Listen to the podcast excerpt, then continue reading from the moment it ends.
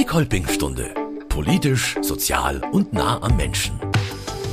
Es hört sich erstmal wie ein Märchen an. Ein junger Mann aus Nigeria schlägt sich unter Lebensgefahr nach Europa durch, landet dann bei uns in Oberbayern, in einer fremden Kultur, ohne Deutsch zu sprechen und natürlich auch ohne deutschen Schulabschluss.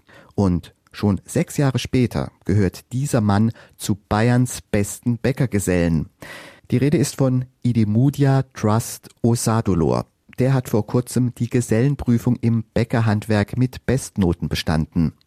Geholfen hat ihm dabei Roswitha Triller.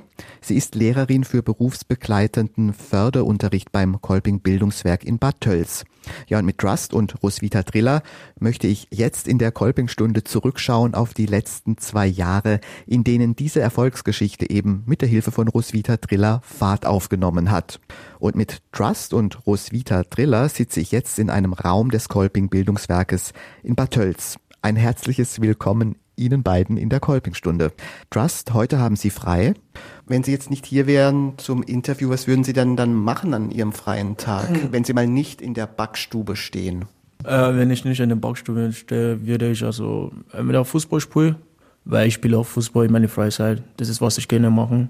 Oder daheim telefonieren mit Eltern. Für mich, das ist ganz wichtig. Sonst, ich gehe mit meinen Freunden also zusammen zum Essen. Zum Beispiel in meiner Freizeit für mich, dass ich also das Wetter genießen, weil mein Job also hart ist. Und ja, das ist, was ich mache. Und ich vermute, Ausschlafen gehört auch dazu, oder? Auf jeden Fall Ausschlafen, also gehört dazu in meine Arbeit. Also wenn ich nicht schlafen, konnte ich nicht aufstehen. Das ist für mich ganz wichtig.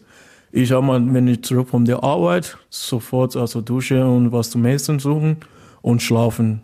Ja, muss auf jeden Fall also schlafen. Frau Triller, jetzt haben Sie ja den Trust längere Zeit nicht mehr gesehen. Jetzt gibt es also heute auch für unsere Sendung ein Wiedersehen. Wie ist das jetzt so für Sie? Ist das emotional, auch so mit Blick darauf, dass Sie ja mitgeholfen haben, dass es der Trust auch so gut Fuß gefasst hat, jetzt hier in Oberbayern? Also ich freue mich, dass ich ihn wiedersehe. Ich freue mich immer, wenn ich meine Schüler wiedersehe, weil wir haben eigentlich in dieser Zeit eigentlich ein relativ gutes Verhältnis. Also ich adoptiere die immer ein bisschen, die zwei Jahre, die er jetzt bei mir war. Und da freue ich mich immer, wenn ich die sehe. Bevor wir über Ihre Zeit mit Trust sprechen, wollen wir aber den Trust selbst erst einmal genauer vorstellen. Trust, Sie haben sich nicht nur die letzten sechs Jahre durchgekämpft, sondern auch davor war es für Sie eine schwierige Zeit in Ihrer Heimat Nigeria. Wie kam das? Wieso haben Sie sich eines Tages entschlossen, Nigeria zu verlassen, ohne Ihre Familie? Das war eine schwierige Zeit, also für mich. Ich habe meine Schule abgeschlossen und nach meiner Schule, was ich abgeschlossen habe, hätte ich zur Uni müssen. Aber das Problem war die Kohle, wenn, wenn die Leute da so über mein Heimatland so reden oder Google, die muss schauen, dass ich immer da so was in die Schule kostet, da so mehr Kohle. Ja, es war eigentlich nicht einfach, aber ich konnte mir das Kohle, ich konnte mir das Kohle leisten, aber nicht auf alle Semester, weil in die Uni musst du die erste Semester bezahlen, die zweiten und die dritten, also sowas, ja. Am Anfang kann ich also leisten, aber ich wusste nicht, also das war meine Ziel, so, okay, sag mal, ja, ich kann die nicht machen. Okay, was soll ich also jetzt machen? Mal, okay, pack mal, dann bin ich also weg von meinem Heimatland. Wenn man, wenn man fertig ist, also in der Schule, man bekommt doch keine Arbeit. Man schaut, dass man, wenn man, wenn man in der Schule fertig ist, okay, mal selbstständig also sein. Es gibt die Leute, die sind dort jetzt, viele Leute, die sind fertig mit der Schule, mit der Uni, mit alle Schule, was die haben, alle Zertifikate, was sie haben, aber trotzdem, die haben keine Arbeit, weil es gibt ja so wenig Arbeit und viele Leute. Aber ja, das ist auch kein Problem, also in meinem Heimatland. Und die Fahrt nach Europa, war das auch zum Teil gefährlich? Das war sehr, sehr gefährlich. Also, das ist eine, das ist eine gefährliche Situation. Ja, sehr, sehr gefährlich. Ich bin von Libyen nach Europa gekommen, also mit einem kleinen Boot, bin ein Asylbewerber, geflüchtet das ist so, aber die Situation würde ich sagen, okay, dass jemand das machen, das ist ganz also schwierig. Aber ich habe geschafft. Ja, ich, viele Leute waren gestorben. Das ist Wahrheit. Also in der in der Boot, wo ich war, also in der Boot, wo ich war, viele Leute waren gestorben, nicht mehr. Ich habe gesehen, ich habe erlebt, ich habe also ich habe mir sowas gesagt, also sowas also passiert nie mehr wieder und ich wollte sowas nie mehr sehen. Es ist keine gute Zeit, ich muss ehrlich sagen. Ich will das niemals sowas also erleben, aber wenn ich rüberdenken, was ich gelebt habe, es tut mir noch so weh und sowas ist keine gute Zeit also für mich. Dann kamen Sie über Italien nach Bayern und als Sie so die erste Zeit in Bayern waren, was haben Sie sich da gedacht? Da war ja vieles anders, das Wetter ist anders, die Leute sind anders. War das auch erstmal so ein, ein Schock für Sie? Ja, es war ein Schock also, also für mich und ich bin von Italien nach Deutschland gekommen. Was ich erste gesehen habe, war der, das war im Winter. 2015, im November, das war im Winter. Ich habe geschockt, also die, die Winterzeit in Deutschland, das ist abartig. Das ist abartig. Sehr kalt um diese Zeit. Ich habe keine Jacke, ich habe keine Kleidung, also die Kleidung, was ich habe, nicht so viel. Die Jacke war nicht so dick. Ja, der Leuten war gut, muss ehrlich sagen, die waren gut. Um diese Zeit konnte ich kein Deutsch sprechen das war für mich eine schwierige Zeit. Ich konnte kein Deutsch, aber jetzt kann ich also ein bisschen was sagen und ähm, bin ich da so stolz auf mich, weil ich in der Schule war. Und ja, das war eine schwierige Zeit. Winter, diese Zeit, es war gar nicht einfach. Ja. Und zunächst sind Sie dann, glaube ich, erst nochmal zur Schule gegangen vor der Ausbildung, oder? Ja, vor meiner Ausbildung. Ich habe drei Jahre mitgebracht. Das drei Jahre, was ich mitgebracht habe, am Anfang habe ich äh, bin ich zur Integrationsschule gegangen. Das war also die erste, wo ich angefangen habe. Dann habe ich meine erste Zeugnis also bekommen. Dann, das war A1, dann A2, dann B1, was ich auch bekommen habe. Und das B1, was ich habe, das ist auch ein Mittelschulabschluss, weil die sind, also entweder sagst du also B1 oder Mittelschulabschluss, weil das ist von der Berufsschule, das Zeugnis, also was ich habe. Ja, bevor ich also meine Ausbildung angefangen habe. Weil wenn ich eine Ausbildung anfangen müssen, brauche ich ein Zeugnis. Und das habe ich drei Jahre mitgebracht, bevor ich also diese Sachen also haben. Und das war auch also nicht einfach, aber ich habe geschafft. Also Sie haben sich zunächst mal in der Schule durchgebissen, haben es geschafft. Und wie ist dann aber die Idee entstanden, jetzt will ich Bäcker werden? Wieso ausgerechnet Bäcker? Es gibt auch so viele andere Berufe, auch die man auch mit Mittelschulabschluss machen kann. Die Idee vom die Bäcker war so, dass ich meine Eltern, also meine Mama, wir machen Produktion also bei uns, also das ist also Mehl, Yeast, also also Hefe, Wasser, Salz und Zucker. Das ist also was wir machen. Es ist wie eine Donau. Das ist also was wir meinen Heimatland also machen. Das war unser Geschäft, unsere Arbeit und da habe ich also ein bisschen Erfahrung also von und das macht mir also wirklich also viel Spaß. Diese Beruf würde ich also werden. Bevor ich also meine Picker angefangen habe, ich habe acht Praktikum gemacht in verschiedenen Firmen. Ich war beim äh, Kick, ich war beim Rossmann, ich, ich habe Maler gemacht, ich habe beim Getränkemarkt also gearbeitet, ich habe beim Lugauer, also das, wo ich arbeiten, also auch also Praktikum vorher gemacht habe. Ich habe auch also Praktikum gemacht. Dann habe ich mir nach meine Mitteabschlusszeugnis, dann habe ich mir entschieden, okay, ja, so weiter, so kann mir Spaß macht. Aber das Problem ist, dass ich früher aufstehe. Das war da so das einzige Problem, also was ich habe. Ja, das ist also das Problem also beim Picker. Okay, ja, die hätte mal hinkriegen. Also okay, alles gut. Das Ziel war so, okay, soweit ein Job, also was ich machen, mir Spaß macht. Und dann gab es eine Lehrstelle in Benedikt Beuern. Wieso ausgerechnet dort? Meine Picker beim Lugauer war, dass der, der Lehrstelle, was für mich, dass ich von ihm eine Lehrstelle also bekommen habe, weil in meiner Praktikumszeit hat mich also gesehen, also wie ich motiviert also bin, sagt zu mir, okay, du bist super guter Junge, super, also beim Kraft und Arbeiten, fleißig und alles, hat er zu mir gesagt, okay, nach deiner nach deinem Mitte, äh, Mittelschulabschluss, du willst also eine Ausbildung machen, habe ich zu ihm gesagt, ja. Sag mal, okay, du bekommst eine Stelle also von mir. Das war das, was er zu mir gesagt hat. Sag mal, okay, passt, alles gut. Schauen wir mal, wie es weiterläuft. Habe ich zu ihm gesagt, auf jeden Fall, also komme ich, also da mache ich eine Ausbildung bei dir. Trust, was war für Sie denn nun schwieriger, die Berufsschule oder die Arbeit in der Bäckerei? In der Berufsschule war nicht so einfach am Anfang. Ich war sehr nervös, Angst gehabt. Am Anfang meine erste 10. Klasse, genau. Und meine Ausbildungsplatz, wo ich arbeite, das war ganz einfach, weil das Arbeit, also was ich jeden Tag so mache, das ist das so die gleiche, also was ich nächste Tag so mache. Für mich war das Idee und das alles, was ich gelernt habe, kommt immer drauf an, also dass ich die gleiche Sachen also jeden Tag also fast mache. Wenn ich irgendwo also neu mache, kommt das so irgendwo nicht, nicht oft, aber selten. Das Arbeit war ganz einfach, so also wie in der Schule. Schule war ein bisschen schwierig. Und ich habe keinen Tag in der Schule gefehlt. Für mich war die Schule war auch mir richtig wie die Arbeit, aber Ich habe mir persönlich gesagt, okay, ich muss jeden Tag zur Schule, egal was ist, obwohl ich krank bin, scheißegal was ist, ich gehe zur Schule. Das habe ich mir gedacht. Und du kannst also von mir zur Schule gehen und frag die Lehrer. Und der Lehrer gesagt, ich habe keine einzige Tag in die Schule geführt, also drei Jahre in meiner Ausbildung, keine einzige Tag in die Schule geführt. Und dann kam ja auch noch zusätzlich die Frau Triller ins Spiel.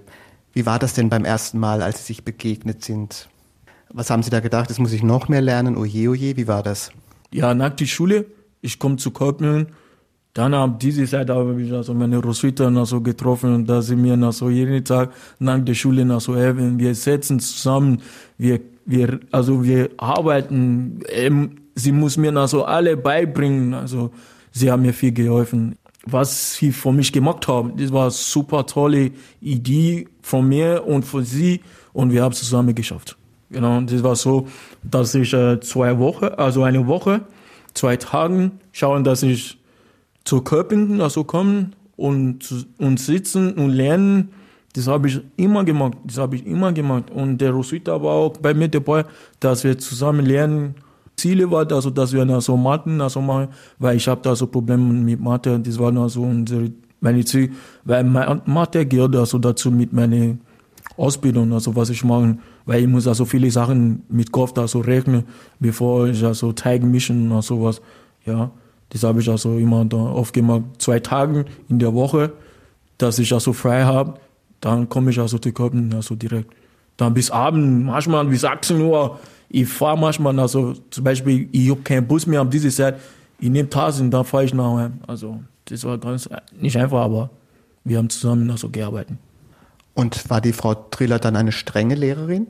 Wow, na, na. Sie war keine strenge, also, Lehr also Lehrer zu mir, na, überhaupt nicht. Sowas war nie, nee, nee. Sie haben mir viel geholfen und viel beigebracht, gar nichts.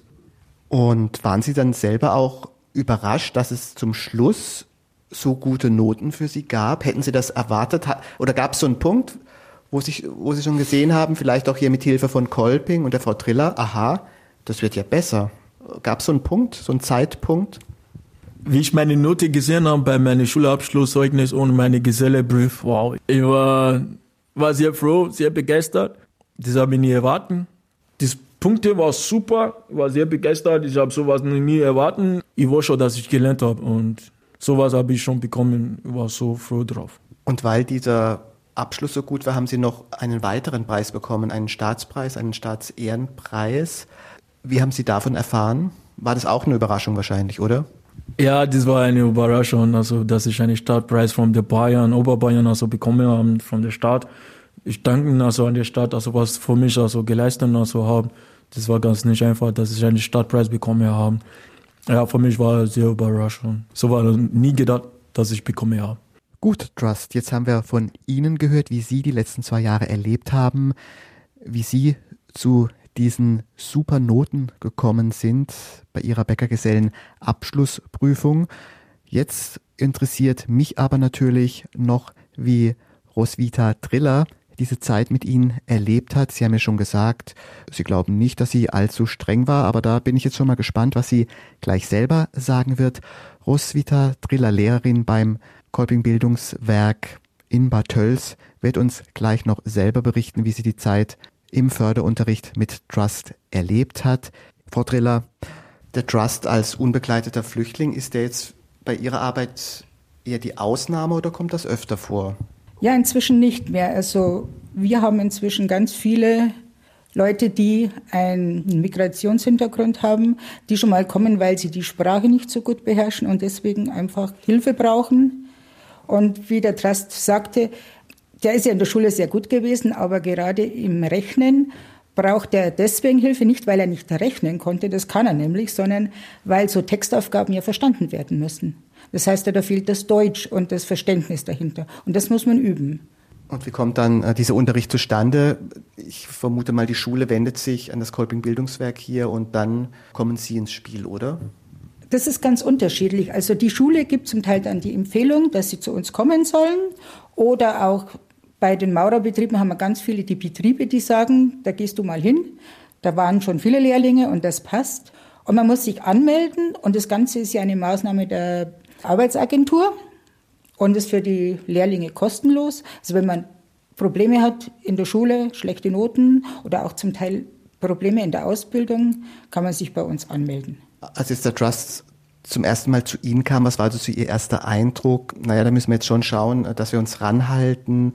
Also waren Sie da eher positiv gestimmt oder wussten Sie noch nicht so genau, wo das hingeht? Also mein erster Eindruck war, dass er ein netter Bursche ist, mit dem er arbeiten kann, der gerne kommt, der auch immer pünktlich war, was nicht alles sind, der immer da war und dass man mit ihm arbeiten kann, ja. Aber dass man so gut mit ihm arbeiten kann, das hat sich jetzt wirklich erst in letzter Zeit dann herausgestellt. Und was waren so die Stellen bei ihm, wo Sie dann nachgehakt haben, wo Sie wirklich auch gepaukt haben? Der Trust hat es ja schon ansatzweise erzählt. Wichtig für ihn ist die Abschlussprüfung. Und eben für die Abschlussprüfung, da hat sich bei uns so ein kleines Ritual rausgestellt. Ich habe festgestellt, wenn man so kurz vor der Prüfung, also zeitnah, nochmal mal so richtig ranlangt, dann ist das gut. Und wir machen da immer so eine Art Prüfungsvorbereitungswoche. Die Schüler nehmen sich frei in der Zeit, also wird nicht gearbeitet, sie haben daheim Ruhe und dann kommen sie in der Früh rein bis abends 16 Uhr, 17 Uhr und dann wird den kompletten Tag gelernt. Der komplette Stoff wiederholt, Rechenaufgaben geübt, geübt, geübt, geübt. Und auch, ich denke mal, wenn man einfach mal sieht, wenn man den ganzen Tag sich hinsetzen muss und hier mit dem Kopf arbeiten, ist nicht so einfach. Ist sogar viel schwerer wahrscheinlich als acht Stunden in der Backstube. Aber die Prüfung dauert ja auch so lang. Die fängt um 8 Uhr früh an und dauert bis 15 Uhr, 16 Uhr. Und man muss drei Fächer nach der Reihe bearbeiten. Und das ist nicht so einfach. Man muss sich ja wirklich den kompletten Tag konzentrieren. Und das hat sich mit der Prüfungsvorbereitung eigentlich immer ganz gut gemacht. Ich hatte heuer sieben Prüflinge und sie haben es alle, alle geschafft. Jetzt ist es beim Trust ja so, dass er alleine nach Deutschland kam und sich auch hier wirklich alleine zurechtfinden muss. Natürlich hat er in der Schule Hilfe, Hilfe durch Sie. War es da auch manchmal dann notwendig, dass er mal jemanden zum Reden gebraucht hat? Oder war das jetzt rein auf der Lernebene? Ich denke mal, das ist überhaupt der Unterschied bei uns zur Berufsschule. Bei uns ist es nicht nur Lernebene. Bei allen Schülern ist es auch immer ein bisschen einfach privat. Erstens, wir duzen uns grundsätzlich. Es gibt kein Sie. Und ja, wenn man ein Problem hat, kann man miteinander reden und es wird also wirklich privat viel ausgetauscht. Also nicht nur von Schüler zu Lehrer, auch von Lehrer zu Schüler. Und das ist einfach was anderes. Die kommen zu uns eigentlich richtig gern, weil das ist wie ein bisschen wieder heim. Das heißt, die sonstigen Rahmenbedingungen, also dass er auch in der Asylunterkunft leben musste, dass es vielleicht hier und da auch mal Probleme gab, vielleicht auch wegen seiner Hautfarbe oder so, das hat Ihnen keine Sorgen gemacht? Oder war das auch mal Gesprächsthema? Die Unterkunft war ein bisschen ein Problem, weil wir hatten ja Corona-bedingt ganz viel Online-Unterricht über dieses Teams. Ich daheim mit meinem PC und der Trust in der Asylunterkunft mit seinem Handy. Also schlechteste Möglichkeiten. Und es war dann ganz toll, als er dann zum Ende seine eigene Wohnung bekam, seinen WLAN-Zugang bekam. Und dann haben wir ihm noch einen PC besorgt und dann konnten wir eigentlich auch online richtig gut arbeiten.